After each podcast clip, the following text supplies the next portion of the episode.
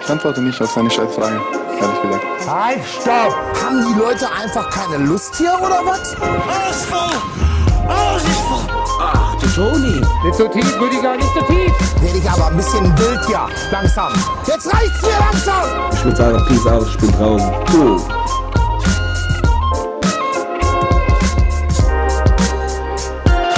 Guten Tag, hallo, hallo Arne, Tom Tegen. Das hat mir gar nicht gefallen. Das war jetzt so ein typischer Cold Opener, der hat mir überhaupt nicht gefallen. Ich grüße dich trotzdem und freue mich, dass wir uns hier wieder gemeinsam an den Aufnahmegeräten versammeln. Aber muss ich dir direkt mal Feedback geben? Feedback ist in einer Freundschaft das A und O, hat, glaube ich, Martin Luther oder was mal gesagt. Hat mir nicht gefallen. Hat meine Stimmung runtergezogen, war mir nicht persönlich genug. Fand ich von dir einen schlechten Anfang. Grüß dich, Dirk. Ja. Perfekt. Ah, Einblick ins Innenleben einer Freundschaft. Nee, Alter, ich hoffe, dir geht's gut, mein Lieber. Du wirkst ein bisschen flach, aber du hast auch einen Doubleheader heute am Start, ne? Du nimmst jetzt den zweiten Podcast in Folge auf. Ich glaube, ich krieg nur noch so deine letzten 20 Prozent.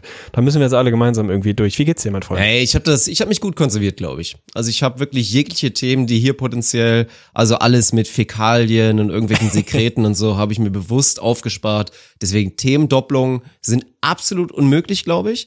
Und ich habe kurz nochmal nachgebiert. Von daher ist die Perspektive auf jeden Fall da, dass das Against All Odds eine sehr gute Episode wird. Es freut mich, dass du dir den Fäkalien- und Sekret-Talk wie immer für mich aufbewahrt hast. Dafür sind wir bekannt, über die Landesgrenzen hinweg. Freut mich. Nee, erzähl mal ein bisschen was von dir. Wie hast du die letzte Woche erlebt? Die letzte Woche war wirklich ereignisreich. In so einem globalen Kontext ereignisreich. Wir haben alle selbstverständlich die US-Wahl mitverfolgt, die ein wilder Ritt war auf jeden Fall, mit dem jetzt, sagen wir mal, hoffentlich ich sage es jetzt einfach so richtigen Ergebnis, zumindest für die meisten Menschen, die sich in unserer Bubble und in unserer Community bewegen, glaube ich. Mach mal da kein Geheimnis raus, dass wir uns das gewünscht haben, das Ergebnis. Bist du so ein Typ, der dann wirklich nachts bis 3.45 Uhr CNN grindet, nebenbei acht Tabs offen hat und sich Live-Auszählungen aus irgendwelchen Districts im südlichen Florida reinzieht? Oder bist du so Typ abends ins Bett morgens aufwachen, oh, der Josef ist es geworden, schauen wir mal.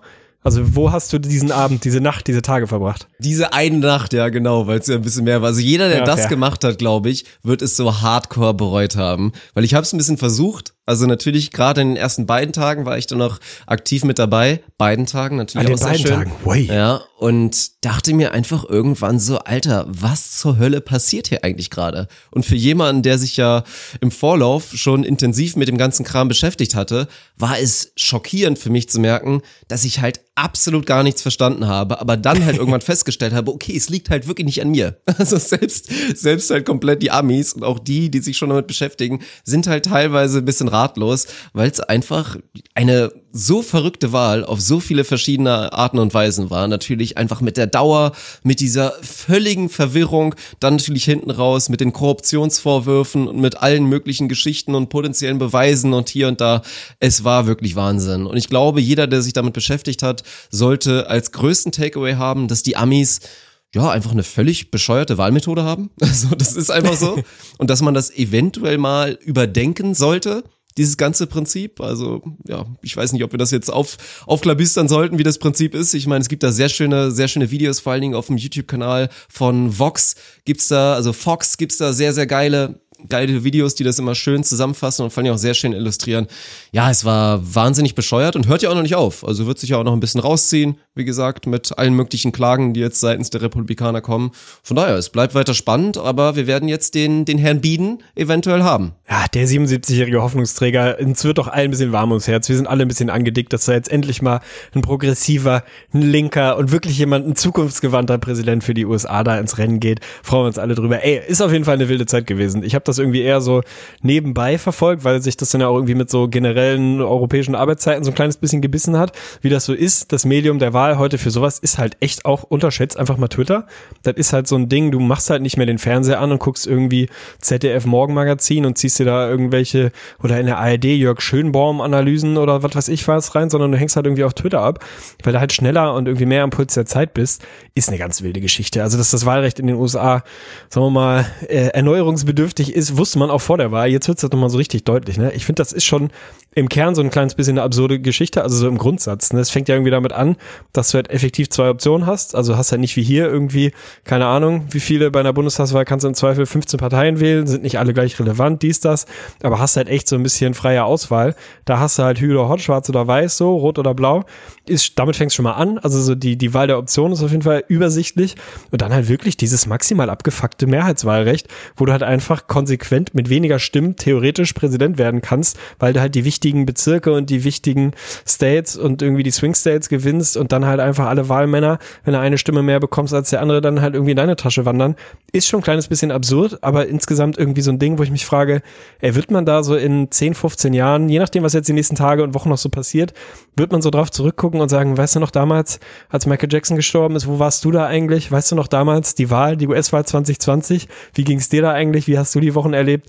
Ist auf jeden Fall wild. Also am Ende ist irgendwie nicht wirklich was Überraschendes passiert, so inhaltlich. Der Orangen hat er genau das gemacht, was er vorher angekündigt hat. Also es darf jetzt einen auch nicht ernsthaft überraschen, dass das passiert, wie es passiert. Dazu musste man eigentlich nur ein, zwei Interviews mal hören von vor ein paar Wochen so. War alles maximal mit Ansage. Aber ist schon wild. Also ist schon wirklich wild. Wenn du heute dann nochmal wieder so ein bisschen, weiß ich nicht, so ein paar Zusammenfassungen, ein paar Videos, ich habe eben äh, nochmal so ein YouTube-Video dazu gesehen, was irgendwie ganz charmant ist. Es ist einfach, es ist einfach absolut wild, was da passiert ist. So dieses, die eine Hälfte seiner Anhänger schreit einfach nur Stop the count, die andere Hälfte schreibt Count the votes, weil sie einfach alles nicht verstehen und da so eine maximale Verschwörung draus machen. Und äh, dieses Narrativ von jetzt finden sie nachts um vier noch irgendwelche Votes, die zählen die, du Otto die finden die nicht, die zählen die. Mehr ist es einfach nicht so. Es ist ganz wild. Also es gibt auf jeden Fall mal wieder von John Oliver da ein sehr gutes Piece zu, kann ich wie immer empfehlen. Auf YouTube sollte man sich mal reinziehen. Es ist verrückt. Es ist verrückt und ich finde jetzt ist so diese spannende Frage, was passiert jetzt in den nächsten Tagen und Wochen? Wie weit dreht der Boy tatsächlich total am Ruder und versucht er wirklich irgendwie vom Supreme Court noch irgendwas zu reißen? Wird er im Zweifel versuchen, wird er nicht geschissen kriegen? Aber so dieses große Ganze finde ich halt wirklich voll, voll krass. So, weil jetzt sitzt du da und alle Hoffnungen der, sagen wir mal, halbwegs menschlich gepolten westlichen Welt sind jetzt wirklich in so einem 77-jährigen, auch nicht gerade Vorzeige linken Joe Biden, wo du jetzt irgendwie denkst, das jetzt das Pferd, auf das wir setzen. Das ist wirklich, es ist Pest und Cholera. Ey. Das wusste man vorher. Im Zweifel ist es selbstverständlich, ohne das auf eine Ebene zu heben, heben zu wollen, deutlich besser, dass wir nicht mehr den vollkommen geisteskranken Rassisten da am, am Werk haben. Aber es ist trotzdem ein kleines bisschen seltsam. Also man stellt sich mal wieder vor, Stell dir vor, du bist ein Anfang 20-jähriges progressives Mädchen aus den USA, People of Color und stehst vor dieser Wahl und hast halt irgendwie zwei mit 70-jährige weiße Männer, die nicht auf einer Ebene sind, ist schon klar, aber das kann dich jetzt auch nicht wirklich richtig irgendwie anficken, so, ne? Das muss schon trotzdem irgendwie so ein kleines bisschen furchtbar sein, wenn das so deine Optionen sind. Aber ey, es ist, wie es ist. Im Zweifel kriegen sie das, was sie verdient haben. Und man wird gespannt sein, was das jetzt so bringt. Ist auf jeden Fall wild. Ja, also man kann das irgendwie so zusammenfassen, das gefühlt keiner so richtig gewonnen hat. Weil natürlich muss für mich der riesengroße Takeaway sein, ey, also die Demokraten können jetzt nicht da sich stolz auf die Schulter klopfen und sagen, wir haben das Ding gewonnen und wir sind stolz auf unsere Leistung. Im Prinzip ist das ein großer Loss und birgt sogar die große Gefahr, dass die Republikaner sich jetzt nach dem wahrscheinlich dann auch Clean Cut mit Trump, der vielleicht auch irgendwann nochmal kandidieren will, das könnte natürlich alles sein, sich irgendwie auch neu progressiver zusammen neu aufstellen und sagen, okay, wir arbeiten jetzt an den Werten, die wir weiter vertreten wollen als Republikaner, aber geben vielleicht etwas weniger Angriffsfläche und suchen uns vielleicht, keine Ahnung, wieder einen Clean Cut Guy oder so aber das überhaupt ist so knapp geworden ist und am Ende, es gab ja auch die ganzen Auflistungen und so natürlich klassischen Umfragen, wo dann die meisten gefragt wurden, ja, warum wählt ihr denn irgendwie Joe Biden? Und dann die Hauptargumente waren, ja, gut, wissen wir natürlich alle, halt, er ist einfach nicht Donald Trump und letztendlich kann man halt auch vor allen Dingen sagen, also wäre Corona nicht passiert und wäre Donald Trump nicht mit seinen Aussagen und mit seiner tatsächlichen Politik da vielleicht etwas fragwürdig mit umgegangen und hätte es nicht natürlich die zahlreichen Aussagen und Skandale gegeben bezüglich Rassismusvorwürfe und so weiter, dann hätte er wahrscheinlich gewonnen. Muss man, muss man einfach, muss man einfach mal so ganz krass sagen. Und das ist natürlich ein Desaster und eine Katastrophe. Und ich frage mich, wie kann das funktionieren?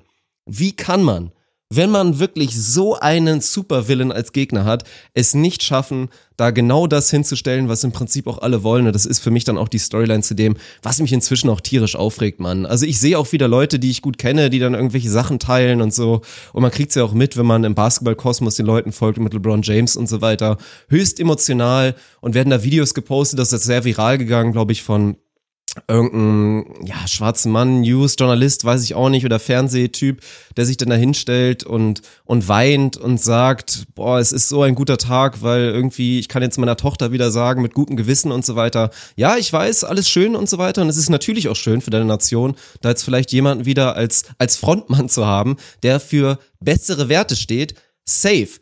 Aber wer wirklich daran glaubt, in den USA, dass sich jetzt alles ändern wird, das ist Naivität über alle Grenzen. Wie gesagt, du sagst es so schön, da sitzt jetzt ein 77-jähriger alter weißer Mann aus der groben Elite. All das, was man bei Elite negativ konnotiert, das bringt dieser Mann mit.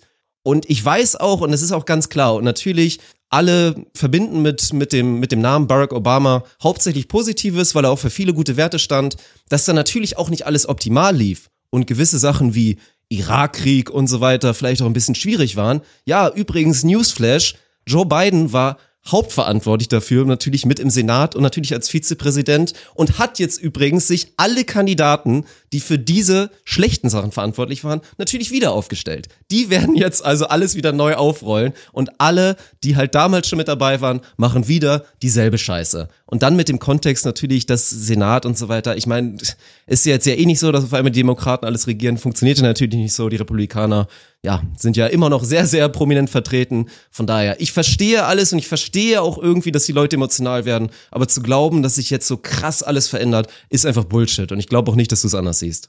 Nee, nicht wirklich. Also das ist, glaube ich, so ein Ding, das ist so ein bisschen natürlich und ich glaube, gerade als Person of Color ist es halt nochmal nachvollziehbarer, dass du in erster Linie mal so maximal erleichtert bist, dass da jetzt ein leidlich normaler Mensch am Ruder sitzt und kein Bilderbuch Faschist und Rassist wie Donald Trump, so dass man da erstmal impulsiv durchatmet und emotional wird und vor versammelter Kamera heult, kann ich 100% nachvollziehen.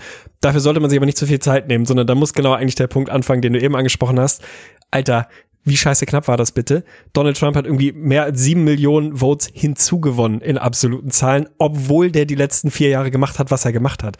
Also meine Fresse, Alter, was ist denn da bitte los? So, der Typ ist, der, der ist fast wiedergewählt worden nach all dem, was man nicht mal mehr auf irgendwie, du, du kriegst es ja gar nicht mehr zusammen. Du kriegst diese ganzen Eklats nicht mehr zusammen, weil es einfach in einer Frequenz kam, dass du dich gefragt hast, das ist hier, das kann alles nicht die Realität sein, das kann nicht die Wirklichkeit sein, so.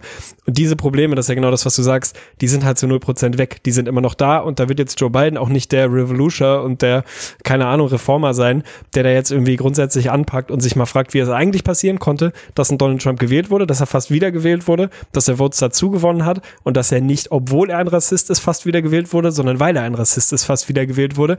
Das ist schon ein bisschen schwierig. Ich bin halt sehr, sehr unschlüssig und unsicher, ob sie sich die Zeit wirklich nehmen werden, da die Schlüsse daraus zu ziehen, die man zieht, oder ob man sich jetzt kollektiv einmal feiert und sagt, puh, Kapitel beendet, das waren irgendwie paar furchtbare Jahre, aber jetzt haben wir es geschafft, ab jetzt geht's wieder voran, wir sind wieder wer, auf geht's, ab geht's so ich fürchte, dass es eher in die Richtung gehen wird, ob man sich nicht die Zeit nehmen wird, mal wirklich darüber nachzudenken, was da eigentlich passieren müsste, damit man dieses Land auch so wieder zu seiner selbsternannten Blüte irgendwie zurückführen kann, ob ich das jetzt geil finde oder peng. Aber ich meine, die haben ja schon einen ziemlichen, einen ziemlich globalen äh, Allmachtsanspruch. Die Armees, das ist jetzt auch nichts Neues.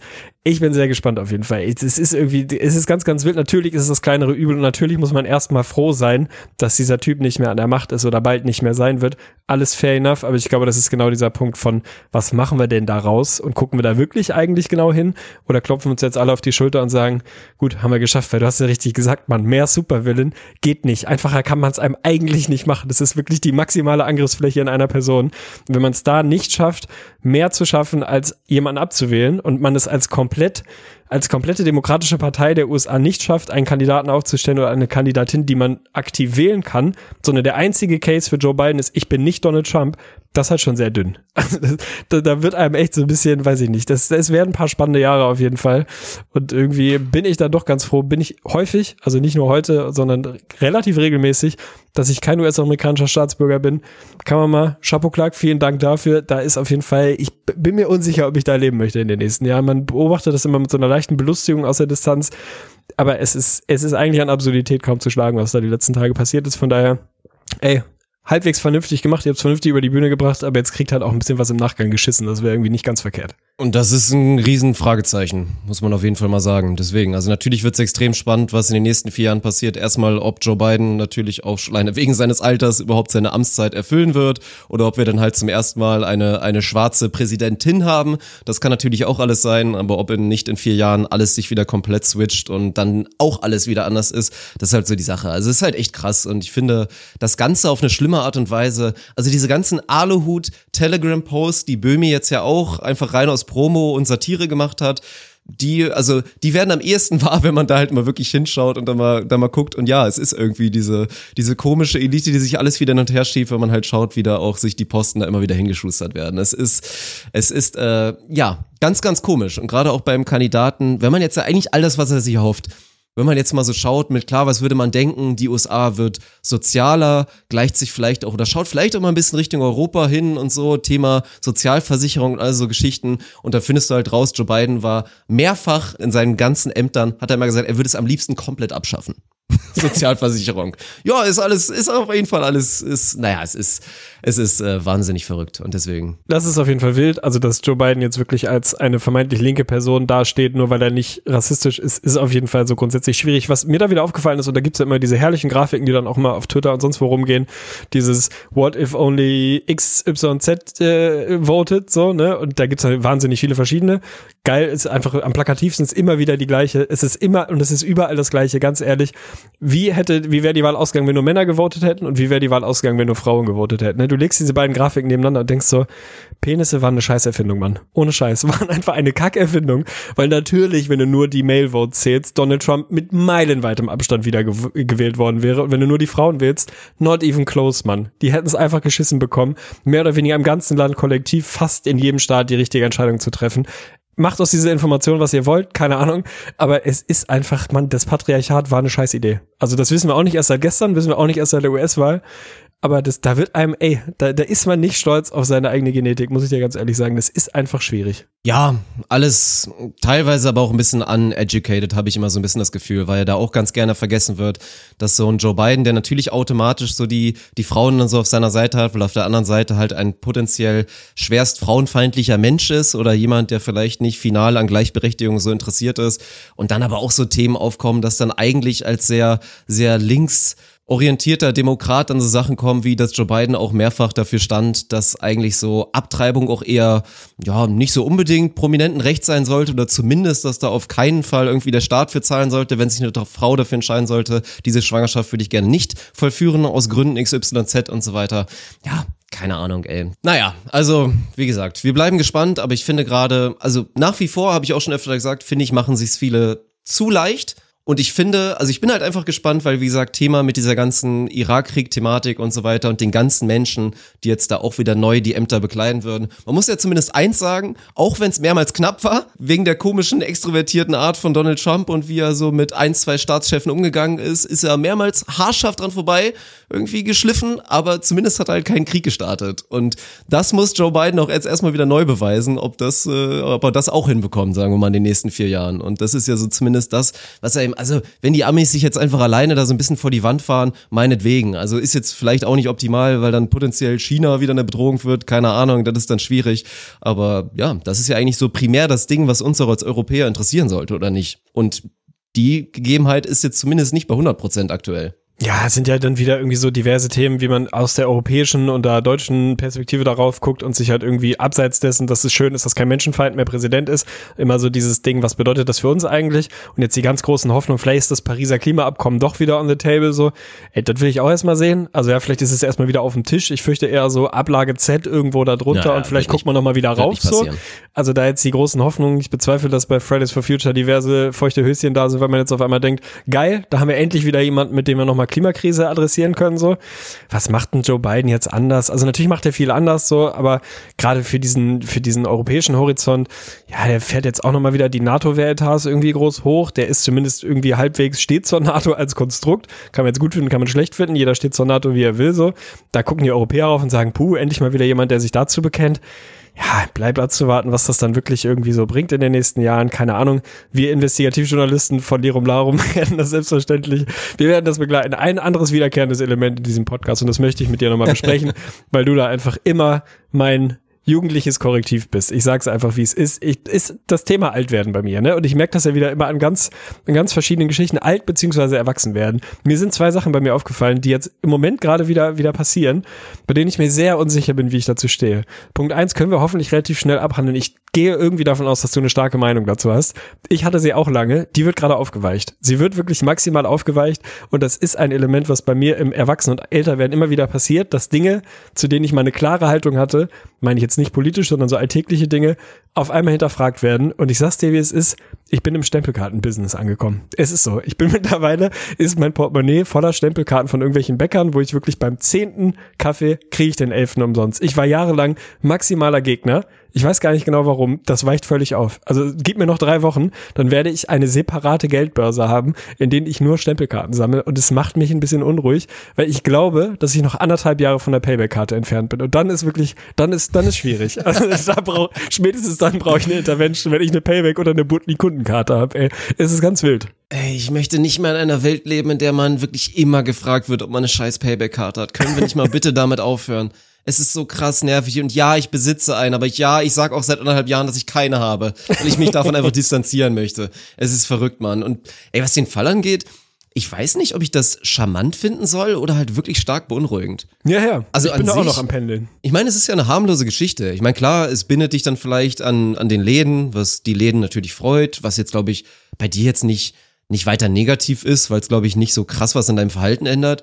Und wenn das dann so ist, dass du dich dann beim zehnten Mal wirklich einfach total freust, wenn du einfach mal einen Kaffee umsonst bekommst, dann good for you. Aber es ist, es ist wirklich schon krass, weil das ist schon äh, ein sehr alter, alter Mann. Ich glaube, ich habe einmal das Einzige, was ich mal gemacht habe, war bei Penny so ein Sammelheft wirklich komplett eingeklebt, damit ich mir mal ein gutes Messer holen konnte. Für dann, keine Ahnung, 10 Euro. So eins, wo du dir wieder halb den Daumen absäbelst beim ersten Versuch, eine Gurke zu schneiden. Das habe ich, glaube ich, einmal gemacht. Ansonsten, ne, ansonsten echt nie, tatsächlich. Ich bin mir auch echt unsicher. Ich bin im Moment auf diesem, auf diesem Punkt von Make Stempelkarten Great Again. Also ganz ehrlich, pack die Dinger wieder auf die Karte, aber dann weite es bitte aus auf vernünftige Produkte. Also wieso gibt es das nur für Kaffee to go? Macht für mich absolut keinen Sinn. Gib mir das auf einen Sixer, gib mir das auf ein, keine Ahnung, auf gute Produkte, wo ich einen ehrlichen Incentive habe, dann mehr davon zu konsumieren, damit ich dann hinten raus was bekomme. Ich finde es gut, dass es ein analoges Produkt ist, weil im Gegensatz zu dieser Payback-Geschichte verkaufe ich halt nicht irgendwelche Daten an irgendwelche Third-Party-Geschichten, werde mit Newsletter zugeschissen dafür, dass ich dann einen Cent günstiger bei der Esso tanke. Herzlichen Glückwunsch. Also dieses ganze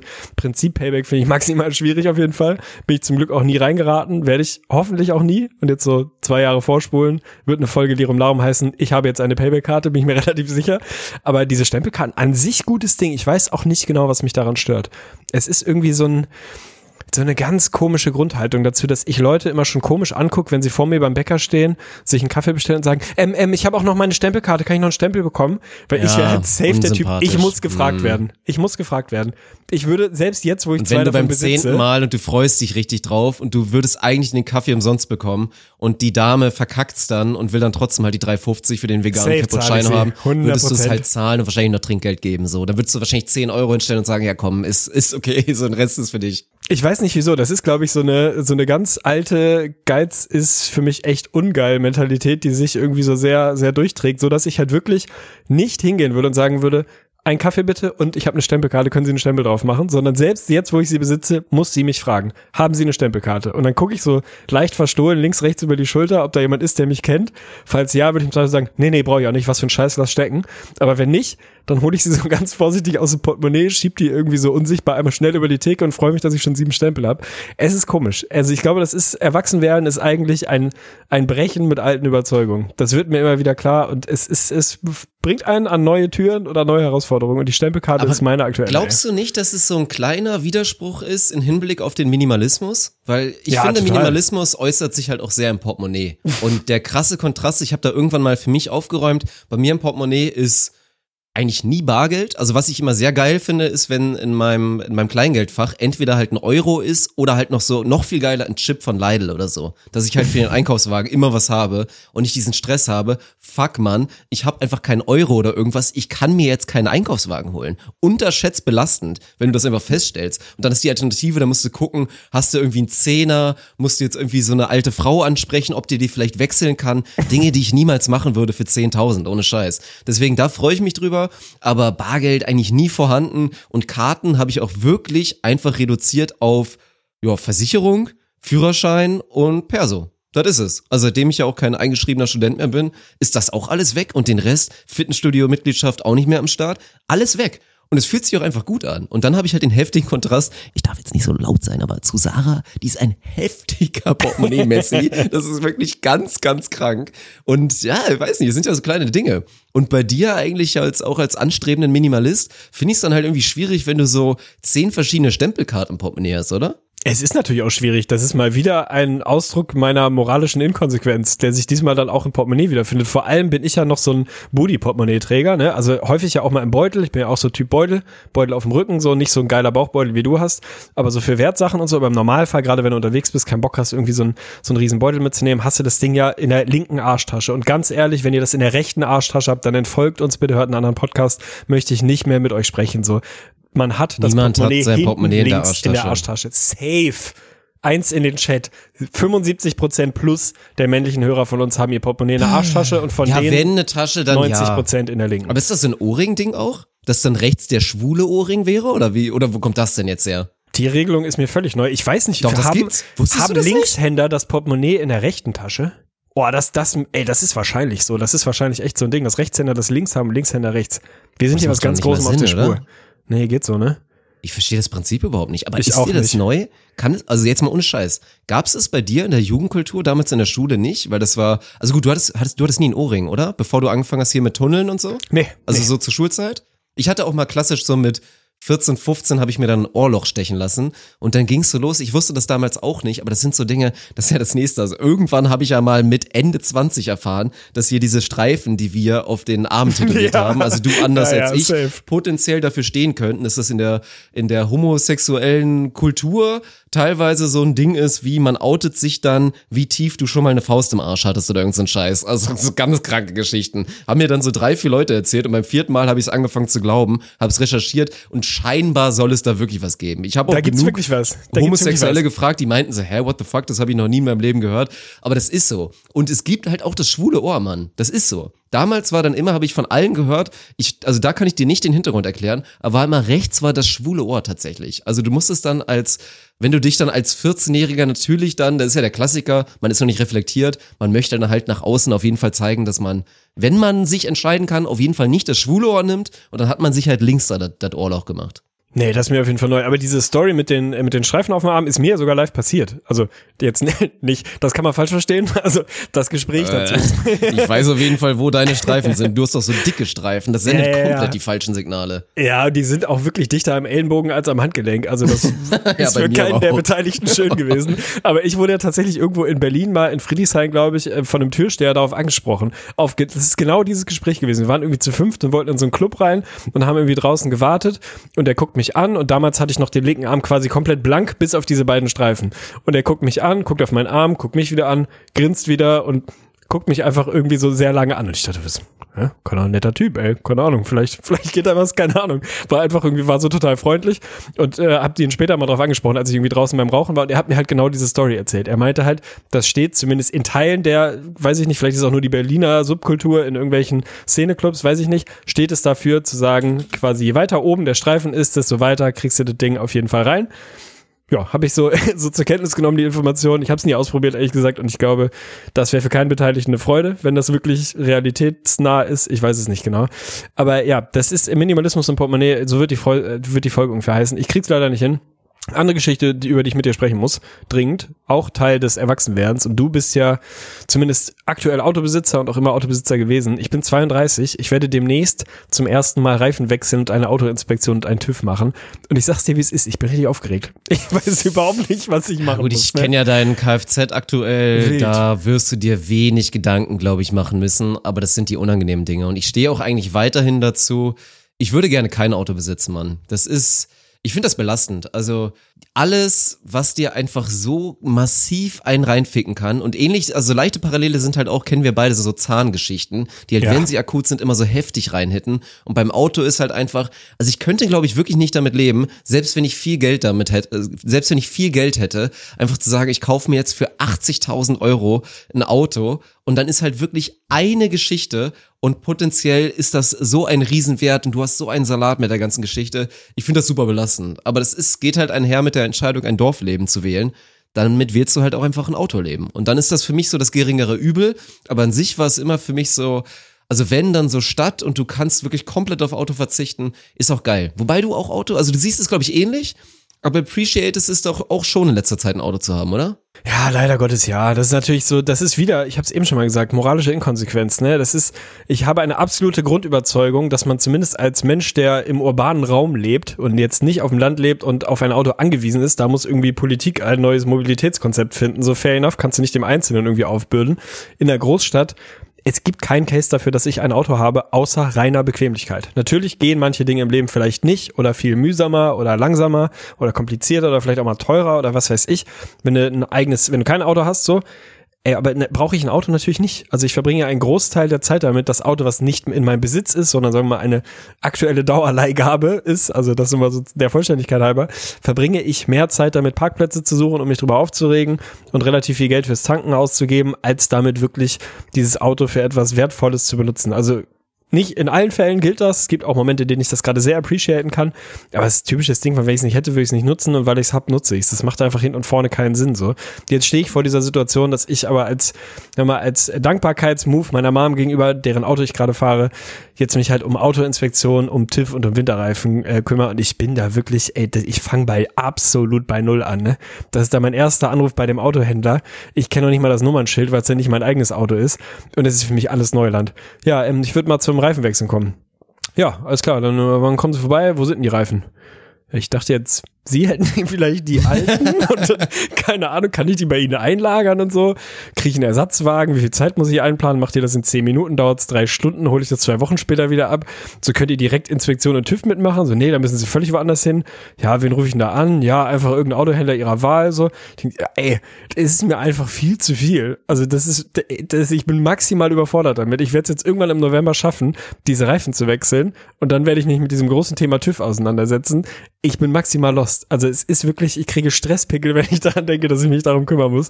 Dieses Auto soll einfach nur fahren. Mehr soll es nicht machen. Ich bin da ja, echt, es ist schwierig. Aber auch zu Recht. Deswegen, wir hatten es schon mal im Podcast-Thema und ich habe ja gesagt, die beiden Bereiche, wo meiner Meinung nach mit am meisten Schindluder so im Alltag betrieben wird, sind einfach der Zahnarzt und der Kfz-Mechatroniker. Weil es einfach die beiden Dinger ist, du machst so die Haube auf, wenn du es überhaupt selber machst und danach verstehst du gar nichts mehr. Beim Zahnarzt machst du die Luke auf und dann verstehst du auch nichts, was passiert, du checkst gar nichts.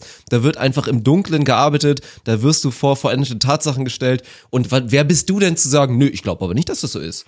Können Sie mir das jetzt beweisen? Macht ja niemand. Und es ist so. Und deswegen jetzt auch noch die Bewerbung. Ich suche akut für meinen erweiterten Freundeskreis einen Kfz-Mechatroniker und einen Zahnarzt, Schrägstrich, obwohl Zahnärzte, ich glaube nicht so richtig an, an Freund, an Freundschaft, also intersexuelle Freundschaft, außer man hat schon eine große Geschichte mit den Menschen. Ich, ich doch ein Zahnarzt tatsächlich, ein Zahnarzt und dann, dann, das wäre auf jeden Fall eine gute Geschichte, Mann, weil das wäre so wertvoll. Ich habe es ja selber schon erlebt. Ich habe es wirklich selber erlebt. Ich war damals mit meinem guten alten Fiat, Rip in Peace an der Stelle, war ich bei ATU war zur Untersuchung, also war da auch öfter mal und ATU, ich weiß, da geht jetzt vielen schon, kommen die Pickel daraus, weil ATU auch so als Abzocker, Low Budget, aber ein großer Konzern, überall in allen Städten vorhanden, gilt so eigentlich auf jeden Fall als ein, gilt als ein guter Scammerort, also passt zu mir auf jeden Fall, sind gut am Scam. Und da war ich zum TÜV auch, hatte davor schon Reparaturen, die manchmal so ein bisschen komisch vorkamen.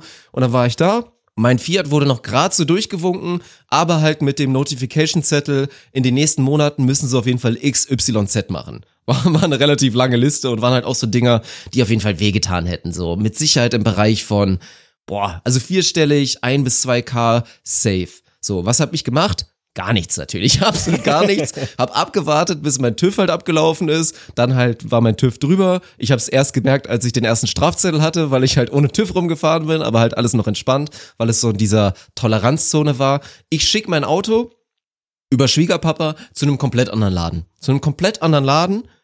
Wieder wird TÜV gemacht. Was ist von den Sachen, die bei ATU beanstandet wurden, wurde noch nicht mal irgendwas vermerkt? Gar nichts. Gar nichts. Beim neuen TÜV, die haben gesagt, alles in Ordnung. Das ist, ey, ich habe selber miterlebt und es ist so. Es ist also bitte ein paar Experten, slidet unsere DMs, gebt uns mal eine gesunde Einschätzung, gebt uns auch eventuell ein paar Tipps für so Läden, auf die man sich verlassen kann, von so großen Ketten oder so. Aber das ist, Ja, ich, also ich habe gerade das Glück, dass ich halt so einen relativ neuen Toyota habe, der eh sehr unanfällig ist, aber sobald er die erste Warnleute wieder aufläutet, was meinst du, was bei mir los ist? Die innere Unruhe ist dann wieder da.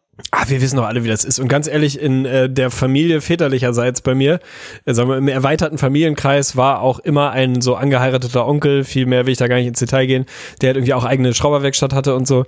Und der war halt so tief drin in diesem Scam-Game. Ganz ehrlich, das war halt dieser absolute Klassiker. Du hattest ein Auto und du wusstest halt, ja gut, das Ding kriege ich nicht mehr durch den TÜV. Oder wenn, dann kostet es 4000 Euro, weil sie eigentlich nur drei Schrauben drin lassen und ansonsten dir ein neues Auto zusammenbauen. Funktioniert nicht. So, dann schnackst du einmal mit Kollege XYZ und sagst ihm hier, pass auf, hier KVA bekommen, keine Ahnung, das und das und das muss alles gemacht werden.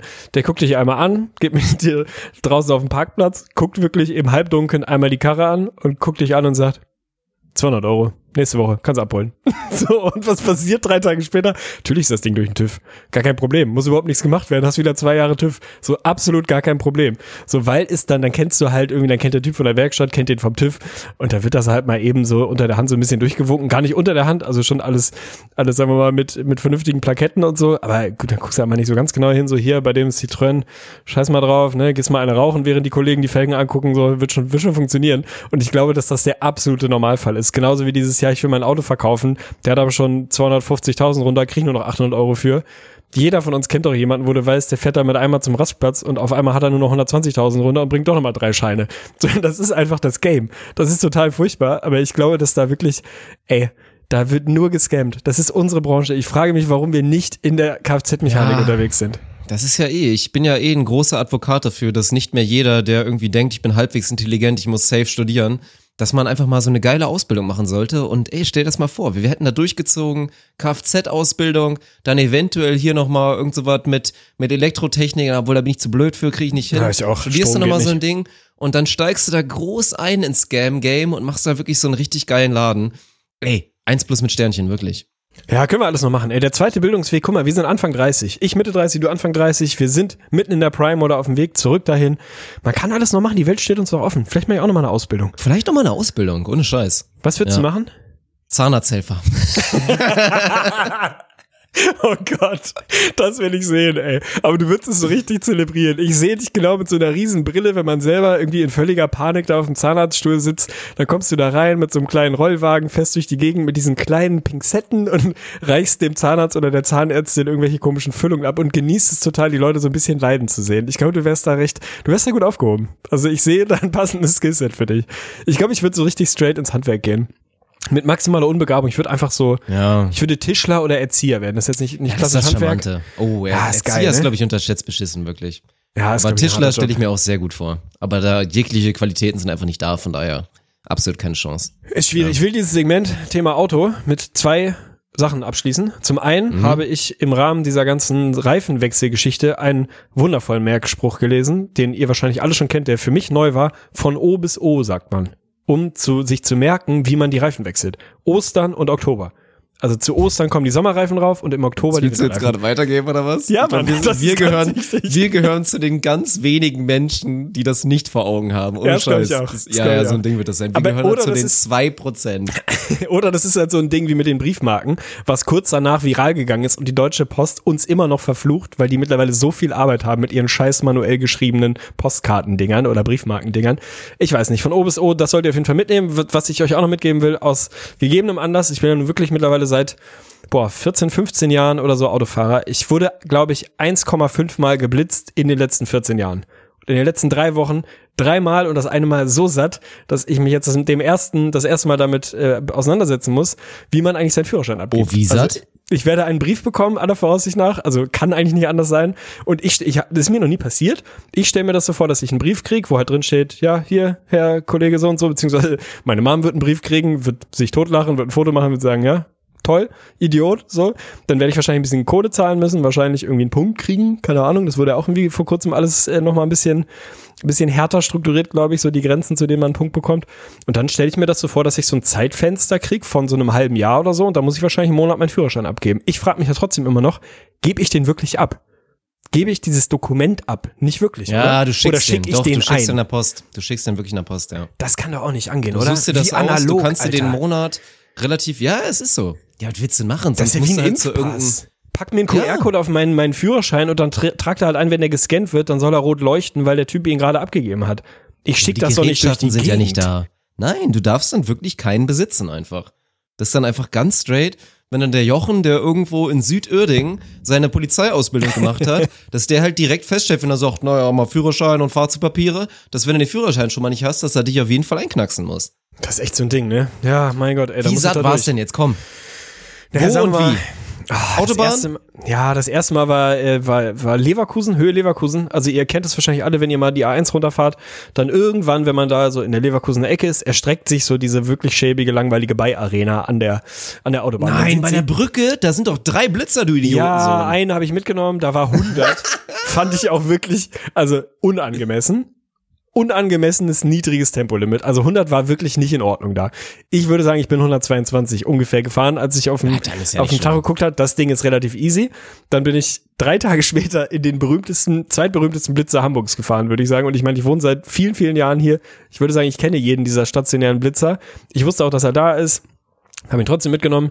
Da, da habe ich schon den Brief bekommen. Da bin ich wohl nach Abzug irgendwie 59 gefahren in der 50er-Zone. Das war also völlig human. Das war echt Das völlig ja in Ordnung. nichts.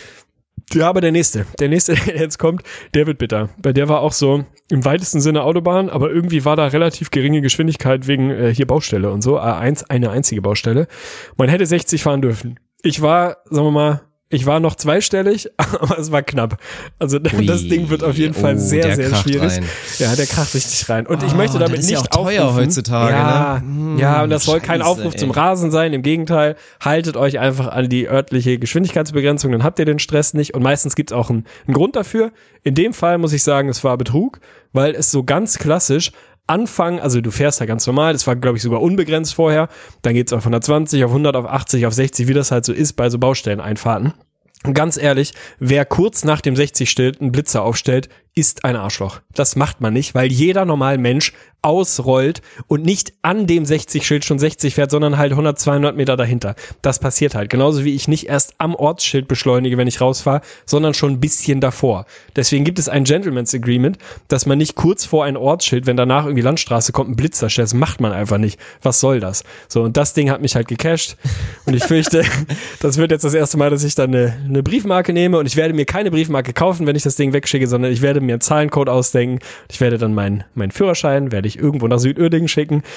Und dann denke ich mal, bin ich einen Monat lang wieder, ja, wieder back to the ÖPNV, ey. Aber dann mache ich jetzt einmal wirklich den, den Auftrag, den wir vielleicht haben sollten, weil du solltest echt mal, also versuch mal bitte als Experiment das anzufechten. Weil es gibt inzwischen, und scheiße, ich dachte auch immer, ich, ich kannte, ich wusste, dass es so Seiten gibt. Ich dachte immer, das ist ja wirklich der letzte Scam, das funktioniert ja nie. Dein Hilfsanwalt.com oder was? Nein, ey, ohne? Scheiß. Es gibt Regel, es gibt Seiten im Internet, die sind darauf ausgelegt. Die sind darauf ausgelegt, dass du dein Ticket, deine, deine hier Widrigkeit, da, dass du die anfechten kannst. Und es gibt ja Seiten, die rühmen sich dann mit 70% Erx- Erfolgsquote. Und so ein Fall, wie du ihn da jetzt gerade geschildert hast, kann sehr, sehr realistisch sein, dass du da rauskommst. Also ganz, ganz, also sehr sicher für wahrscheinlich dann kleine Obolus oder so. Ich fänd's gut, wenn du es mal, mal ausprobierst. Weil ich habe wirklich inzwischen von so vielen Leuten gehört, dass das einfach komplett legit ist. Und dass das schon sau oft funktioniert hat. Geil, ja, ey, slidet mal in meine DMs, wenn ihr da irgendwie eine Empfehlung raushauen könnt. Ich habe ja schon mal, also ne, ich habe ja zwei, dreimal in meinem Leben Kontakt mit mit der Justiz gehabt, sage ich mal, aus verschiedensten Gründen. Das der be berühmteste Beispiel war ja mein meine File-Sharing-Aktion von damals. Ich weiß gar nicht, ob ich da jemals on air so drüber geil, gesprochen habe. Das Wie viel hast du war auch gezahlt? ganz- Mann, ich will nicht drüber reden, ey. Also am Ende habe ich gezahlt? am Ende habe ich, glaube ich, 900 Euro statt 1200 bezahlt, weil außergerichtlicher Vergleich und so. Und auch da habe ich mich an so eine, an so eine Abmahnagentur gewandt quasi, beziehungsweise eine Agentur, die sich gegen Abmahnagenturen wendet. Es war alles, es war einfach ganz, ganz furchtbar. Der Tatbestand war, sagen wir mal, relativ schwer für mich anzufechten. So, aber trotzdem haben wir uns dann außergerichtlich geeinigt, wo ich auch so denke, das, ist einfach schön. Ich kann sagen, ich habe mich mal außergerichtlich mit jemandem auf was geeinigt. Das ist so mein Ich Barbara jetzt aber- Salisch Fame Ey, Moment. Ich möchte das, ich möchte das jetzt einmal mal haben von unserer Community. Also bitte, ich möchte wissen, ob Arne vielleicht nicht sogar wirklich der Einzige ist von uns. Ohne Scheiß. Also wir wissen ja, wie viele uns zuhören. Es kann mathematisch natürlich nicht sein. Ich habe trotzdem die Vermutung, dass du vielleicht der Einzige bist, der jemals so einen Fall hatte. Also solltet ihr jemals wegen Emule oder was auch immer, als ihr damals irgendwie das Album von Wolle Petri runtergeladen habt oder von Britney oder so, habt ihr wirklich auch mal so eine Klage bekommen und musstet ihr löhnen. Alle, die es gemacht haben, bitte slidet In bei uns rein, DMs, bei mir meine. rein. Nee, ich will's auch mitbekommen. Ja, okay, okay. Dann Ja, slide also rein. gerne vor allen Dingen dann auf unserer Podcast-Seite oder halt bei jedem Einzelnen. Mach Copy-Paste und schickt's uns beiden oder so. Aber das interessiert mich, Mann. Wenn wir da zehn zusammenbekommen, dann krass.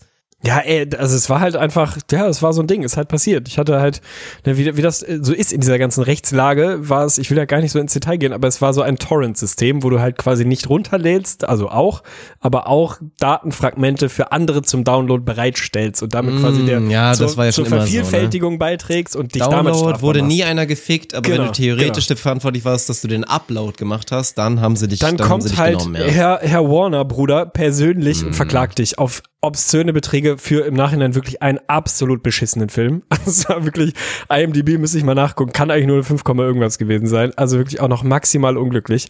Ja, dann kommt halt dieser Brief mit der Post und dann heißt es halt ja hier, Kollege Warner Music oder was auch immer, die hatten halt irgendwie die Rechte über diesen Film und dann hieß es halt 12.000, äh, 1200 Euro irgendwie zu zahlen innerhalb von sieben Tagen oder so. Ansonsten, weiß ich nicht, kommt der Pfandleiher und wir machen dir die Tür auf und nehmen deinen Fernseher mit, so ungefähr. Und da bist du am Schwitzen, mein Freund, ey. Also Ja. da, da ist die Darmgegend auf jeden Fall mal kurz in Wallung. Ne? Und dann bin ich halt diesen ganzen steinigen Weg gegangen, dagegen irgendwie Einspruch zu erheben. Hat dann nicht so richtig funktioniert. Mich dann auf so einen außergerichtlichen Vergleich zu einigen und dann nebenbei noch meine Anwaltskanzlei so über monatliche Raten von 50 Euro für gefühlte 24 Monate zu bezahlen. Plus, minus, bist ein bisschen günstiger bei rausgekommen, aber richtig lustig ist die ganze Veranstaltung nicht. Von daher weiß ich nicht. Vielleicht gehe ich einfach den straighten Weg und sage, okay, ihr habt mich gefickt beim Autofahren. Ich war zu schnell. Hier, ihr habt euch das Geld verdient. Weißt du, auch ein bisschen den Effort, dass sie diesen Blitzer dahingestellt haben und so asozial waren, den genau an so eine Stelle zu nehmen, wo wahrscheinlich an dem Tag 17.000 Leute durchgeballert sind. Es ist, wie es ist. Also fahrt einfach nicht zu schnell und wenn dann, lasst euch nicht erwischen dabei, macht's, macht's im Zweifel einfach nicht. Es ist wirklich, ja, es war keine Seid, gute Idee. seid halt keine so. Idioten und nutzt halt diese eine große App, die Ja. sogar komplett kostenfrei fair. einfach sehr gut funktioniert. Es ist so, wie gesagt, ich bin voll bei dir, keine Werbung machen für zu schnell fahren. Fahre ich trotzdem oft 10, 15, vielleicht mal 18 zu schnell irgendwo. Das ist mit Sicherheit schon mal vorgekommen und für den Fall, weil es ja auch teilweise nervig ist, wenn du dann für 7 kmh zu viel dann da deine 30 Euro zahlen musst oder so, dann fahrt doch einfach immer mit dieser scheiß App an. Ich hoffe, man kann mich jetzt nicht dafür verknasten für diesen Aufruf. Aber das ist reine Faulheit, Mann. Ich könnte es jedes Mal machen, dann wäre mir wirklich noch nie was passiert quasi. Und so sind mir halt zwei, drei so kleine Fälle mit 8 kmh zu viel passiert. Es ist wirklich krass, wie faul man ist, selbst bei Dingen, die einfach zu 100 Prozent und non-disputable einfach hilfreich und noch nicht mal viel Effort irgendwie erfordern. Das ist krass. Ist das nicht bei allen Sachen so oder bei ganz vielen Sachen so, von denen man weiß, ist relativ wenig Aufwand und macht total viel Sinn, aber ich bin tatsächlich faktisch zu faul dafür? Also abtrocknen Ja, nach dem Duschen ist bei mir genauso. Es ist, es würde Sinn machen. Ich mache es nicht. Ich werde schon von alleine trocken, dann gehe ich in die Klamotten und dann bin ich halt ein kleines bisschen nass. Ja, meine Güte. Äh, So. äh, äh, warte, warte, warte, warte, warte. Willst du mir gerade erzählen, dass du dich nicht abtrocknest, nachdem du duscht? Also auf jeden Fall nicht in dem Maße, in dem andere Leute das machen. Bin ich zu faul Wa- für. Sehe ich nicht. Was, was ist deiner Meinung nach denn normales Abtrocknen? Naja, normales Abtrocknen ist so, dass du das Handtuch einmal nimmst, dir das einmal so ein bisschen auf den Kopf legst, damit es nicht komplett nass ist und dann slippst du in deine Boxer unter deine Hose und dann ist das halt alles ein bisschen nass, meine Güte. Ich finde, das ist ein gutes Aufwand- und Ertragsverhältnis auf jeden Was? Fall. Natürlich. Das machen alle so. Ich bin durchoptimiert, mein Tagesablauf ist durchoptimiert, habe ich keine Zeit für. Abtrocknen passt nicht mehr rein. Das ist so wild, was ich hier gerade schon wieder höre. Krass. Es gibt ja Leute, die, die föhnen sich quasi top to bottom. Da will ich jetzt nicht hin, aber man sollte schon zumindest halt nicht nass mehr sein. Also Leute, die sich irgendwie den Körper föhnen. Echt, nee, nee. Einfach, ich sehe den Case, sich die Haare zu föhnen. Außer mal Alles probieren, okay. wie sich's halt, wie sich's halt im Arschlöchler anfühlt. Das muss man halt schon mal machen. Und? Ganz gut. Schön warm, wohlig. Was ich mich immer frage, wieso, ich habe ja einen Föhn, ne? Also ich, nicht, dass ich ihn irgendwie oft benutzt hätte in den letzten Monaten, aber ich besitze einen. Wofür ist dieser Knopf, dass der kalt föhnen kann? Welchen Sinn hat denn das? Wann brauche ich denn jemals kalte Luft aus dem Föhn? Ja, Einfach nie. wirklich nie. Ja, das stimmt. Wird so ein Ding sein, dass man ever. sagt, um irgendwie haarschonend oder so, weil natürlich zu viel Temperatur für die Haare eigentlich Schwachsinn ist und man eigentlich ja auch und letztendlich macht jeder immer die höchste Stufe und dann so fünf Zentimeter von den Haaren entfernt, sie kurz davor sind abzubrennen. Macht Ey, jeder. Föhn ist nur Föhn, wenn es danach so leicht verkogelt im Badezimmer riecht. Alles andere ist kein. Verstehst du? Ja, ich muss ein bisschen aufpassen, weil ich habe halt nicht, also ne, ich muss mit meinen Haaren schon haushalten. Also ich kann jetzt nicht noch alle abfackeln. Das ist schon Fairer so. Punkt, fairer Punkt. Ja. Verstehst du, wie das funktioniert? Also quasi Föhn? Also im Sinne von, da kommt dann eine sehr heiße Luft raus. Ist Ja. die so heiß, dass die Wassertropfen in deinem Haar verdunsten? Oder wo gehen die quasi, warum funktioniert Föhn quasi mit heißer Luft besser als mit kalter? Boah, es ist krass, wie schnell ich wirklich am, am Rande schwimmt, meines ne? Wissens bin. Ich kann es dir wirklich nicht so. erklären. Es muss ja so sein, aber ist ein Föhn, wann verdunstet Wasser? Ich dachte so bei 100 Grad? Ein Föhn ist doch nicht so 100 heiß kann Grad. Föhn ja nicht sein, da willst du dir alles mit verbrennen, das wäre höchst gefährlich. Ja, und wahrscheinlich Kannst geht jetzt das auch nur so einsetzen. für Größe, für so einen Nudeltopf oder so, nicht so für einzelne Mhm. Haar, also Wassertropfen. Die verdunsten wahrscheinlich früher. Es ist wild. Physiker, der, euer Physik-Podcast, Lirum Larum, ey. Es ist schwierig. Aber es ist, ist es nicht auch schön, wenn man solche Dinge nicht weiß? Manchmal ist doch Nichtwissen mehr. Meistens ist Nichtwissen mehr. Weil das Leben seinen Zauber mit jeder Information, das ist jetzt wirklich Aufruf zur Desinformation. Na, nee, das nicht. Das klingt falsch. Aber, ey, googelt nicht alles und versucht nicht alles zu verstehen und rauszufinden, weil ganz viele Zauber der Natur und des Lebens in dem Moment, wo ihr es versteht, jeglichen Zauber verlieren. So bleibt der Föhn einfach ein Föhn, ein Gerät, von dem ihr denkt, was für ein Mindfuck, Alter. Wenn ich jetzt google oder es mir erklären lasse, dann ist es ein Haushaltsgerät, was halt meine Haare trocken macht. Herzlichen Glückwunsch. So bleibt es bis in alle Ewigkeit dieser magische Föhn. Also informiert euch nicht immer über alles. Das gilt jetzt, ich will jetzt nicht die Klammer nach vorne schlagen, über solche Sachen informiert euch gerne, aber bei so alltäglichen Dingen nehmt sie einfach mal, wie sie sind und nehmt sie in der Schönheit der, weiß ich nicht, des Nichtverstehens einfach so auf. Ja, bin ich bei dir. Also ich nehme deinen Punkt auf und das, was du, glaube ich, noch sagen wolltest, da bin ich auch deiner Meinung, dass auf jeden Fall auch Unwissenheit einfach auch mal vor Strafe schützen sollte.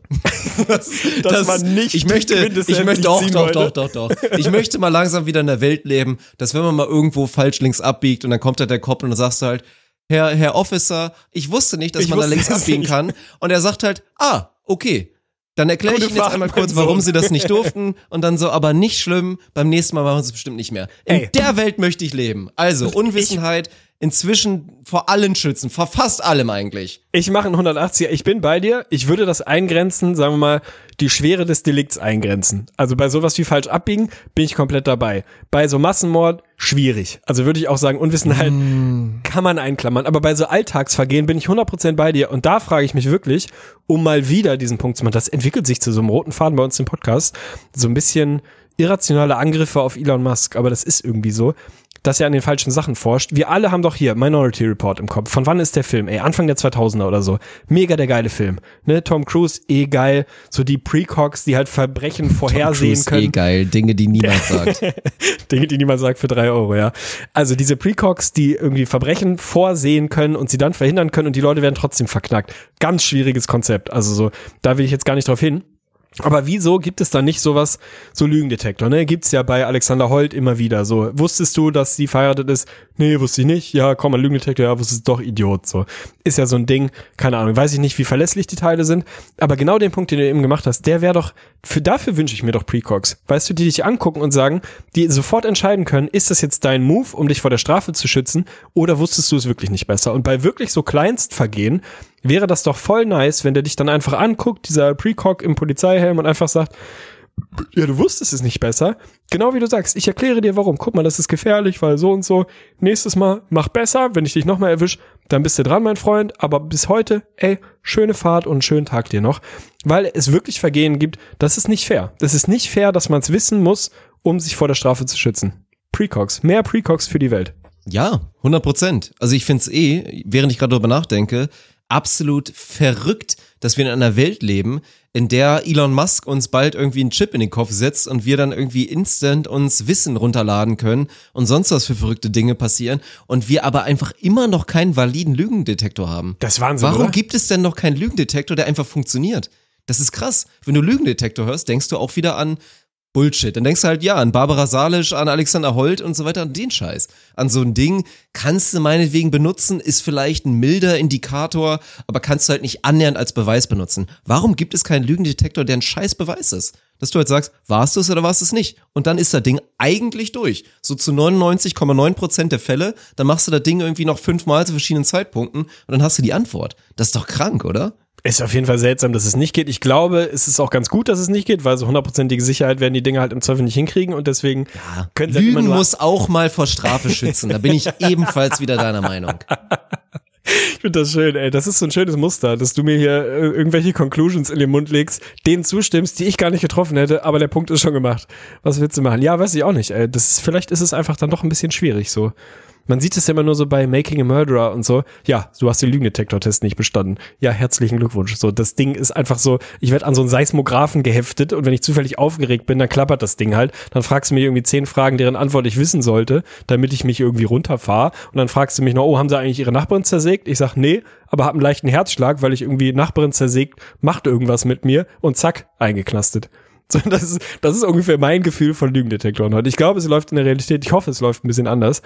Aber ist komisch, ey. Die forschen an den falschen Dingen. Es, ist, es bleibt, wie es ist. Ja, so müssen wir stehen lassen. So beenden wir die Episode für heute.